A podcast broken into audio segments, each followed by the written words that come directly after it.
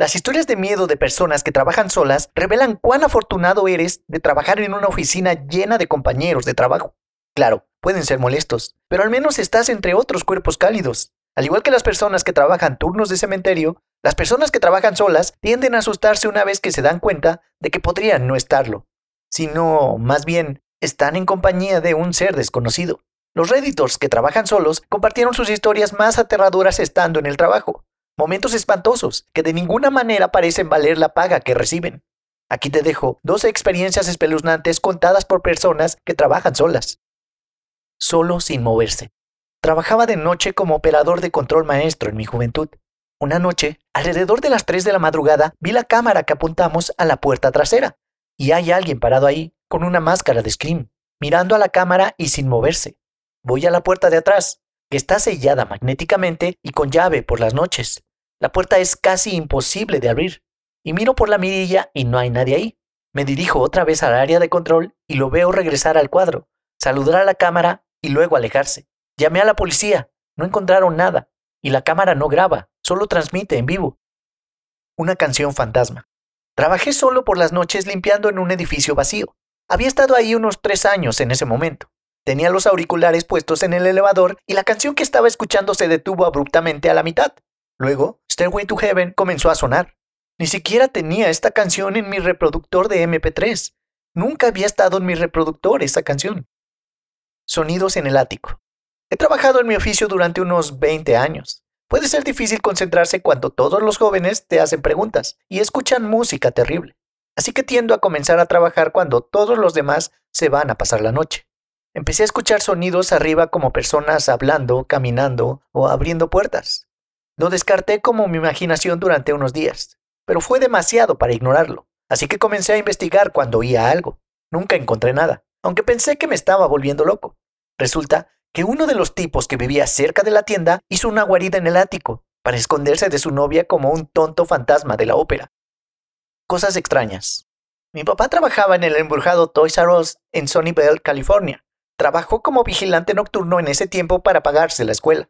Trabajo temporal genial, Tenía que sentarse y estudiar mientras le pagaban por hacer casi nada. Aprendió a hacer malabarismos y tocar la guitarra también. Cosas extrañas sucedían ahí todo el tiempo. Los objetos se caían de los estantes al pasar por delante de ellos. Las luces parpadeaban de vez en cuando, ruidos del otro lado del pasillo, cosas así. Así que ahí estaba, en una gran tienda oscura en su mayoría, solo, pensando en el fantasma, cuando dice en voz alta, si hay un fantasma aquí, entonces ese globo, el rojo en el medio del techo, explotará. Justo cuando terminó la oración, el globo explotó.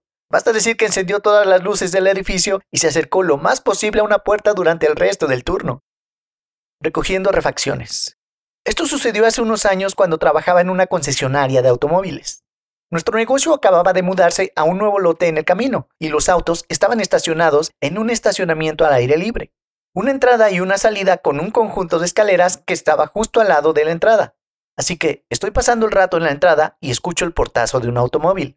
Me pareció extraño, ya que no habían entrado automóviles y nadie había subido las escaleras.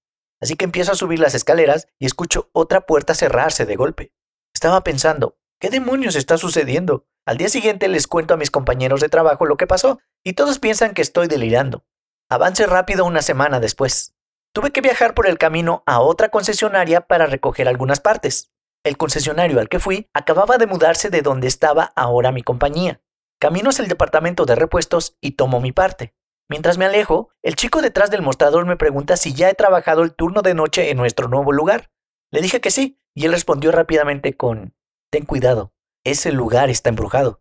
Inmediatamente se me puso la piel de gallina y procedí a contarle lo que había experimentado solo una semana antes. Dijo que era normal y que me acostumbraría. Eso me asustó demasiado. Iluminación extraña. Resulta que mi universidad tiene un laboratorio de computación que está dos pisos bajo tierra. He pasado innumerables horas usando estas computadoras y he pasado noches en lo que los estudiantes llamamos el calabozo. Una noche, alrededor de las 2 de la madrugada, salí al pasillo a buscar agua. Las luces usan sensores de movimiento. Mientras llenaba mi botella de agua, la última luz se encendió al final del pasillo, así que había una brecha oscura entre yo y esta última luz al final del pasillo. Estaba un poco asustado. Pero luego vi que algo se movía en la oscuridad entre la luz y yo. Procedí a buscar mi camino a casa de inmediato. Barriendo la morgue. Trabajé como asistente en una morgue. Como estudiante de medicina, pude abrir y estudiar los cuerpos que las personas donaron a la universidad. Todos los cuerpos fueron almacenados en un congelador gigante. Además, la morgue tenía un sistema de sensor de movimiento dentro del congelador, por lo que si te atascas dentro se activaría una alarma y alguien vendría a ayudarte. Una vez estaba trabajando solo porque mi maestro estaba haciendo algunos trámites en su oficina que está en un edificio adyacente. Escuché mucho ruido, pero pensé que era mi maestro en el otro edificio o algo así, cuando de repente suena la maldita alarma asustándome muchísimo. En ese momento estaba como, demonios, el maestro está atrapado dentro del congelador. Y cuando estaba corriendo hacia el congelador, mi maestro me agarró del brazo y me dijo, pensé que estabas dentro del congelador. En ese momento nos quedamos ahí mirando la puerta hasta que detuvo la alarma y abrió la puerta. Yo estaba detrás de él con una escoba esperando lo peor. Cuando abrió el congelador no encontramos nada que pudiera activar el sensor de movimiento. No había nadie, al menos no vivo. Decidimos que era suficiente por ese día y salimos temprano de la morgue. En mi radio.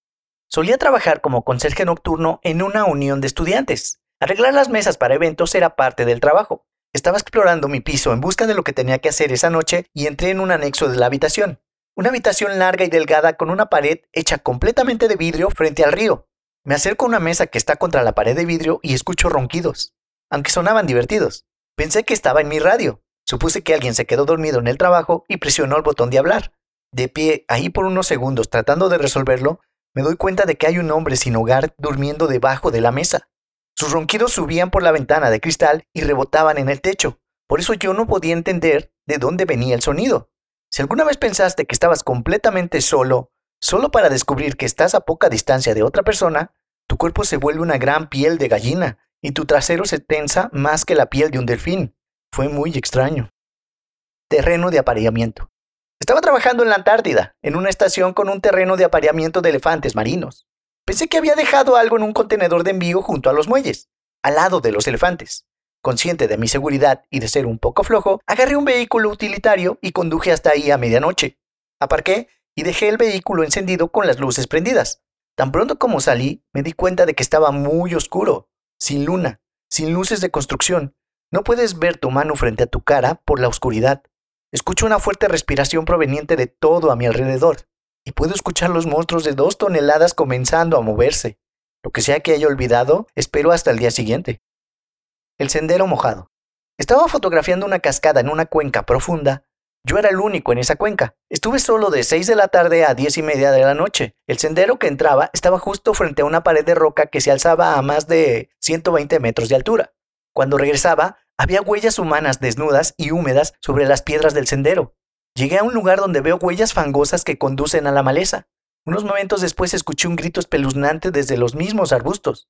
El sonido para mí sonó como un león de montaña. Son comunes en esta zona. Corrí más rápido que nunca, llamé a los guardabosques a mi marcador de millas y lo he revisado desde entonces. No se han presentado informes de personas desaparecidas, ni el auto de nadie en esa área esa noche. Fácilmente una de las experiencias más aterradoras que he tenido. Yo no sabía qué hacer. Solía trabajar durante la noche como despachador sistema de monitoreo la mayoría de los días.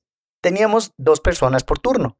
Casi la única razón por la que no estaríamos era si alguien estaba enfermo o algo así. La mayoría de las noches transcurrían sin incidentes y básicamente no hacía nada durante ocho horas.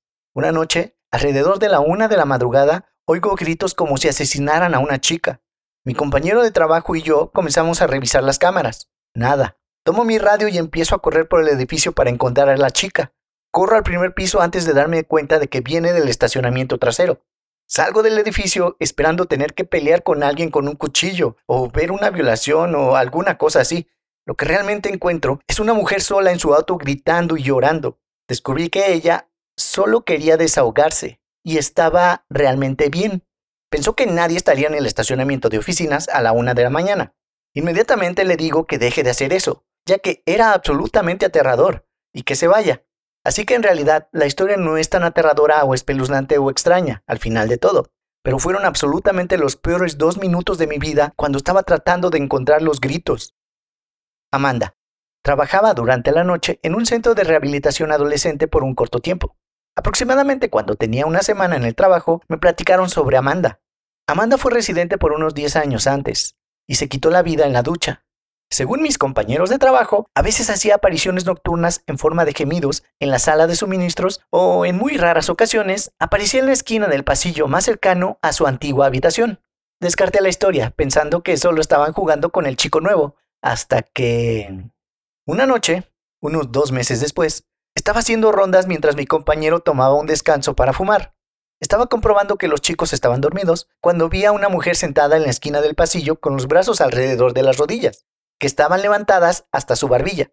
Algo sobre su lenguaje corporal me dijo que estaba realmente triste.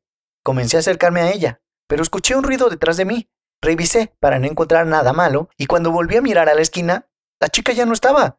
Cuando mi compañero de trabajo regresó de su descanso para fumar, le dije lo que vi y él dijo, sí, esa es Amanda. Eso es todo amigos.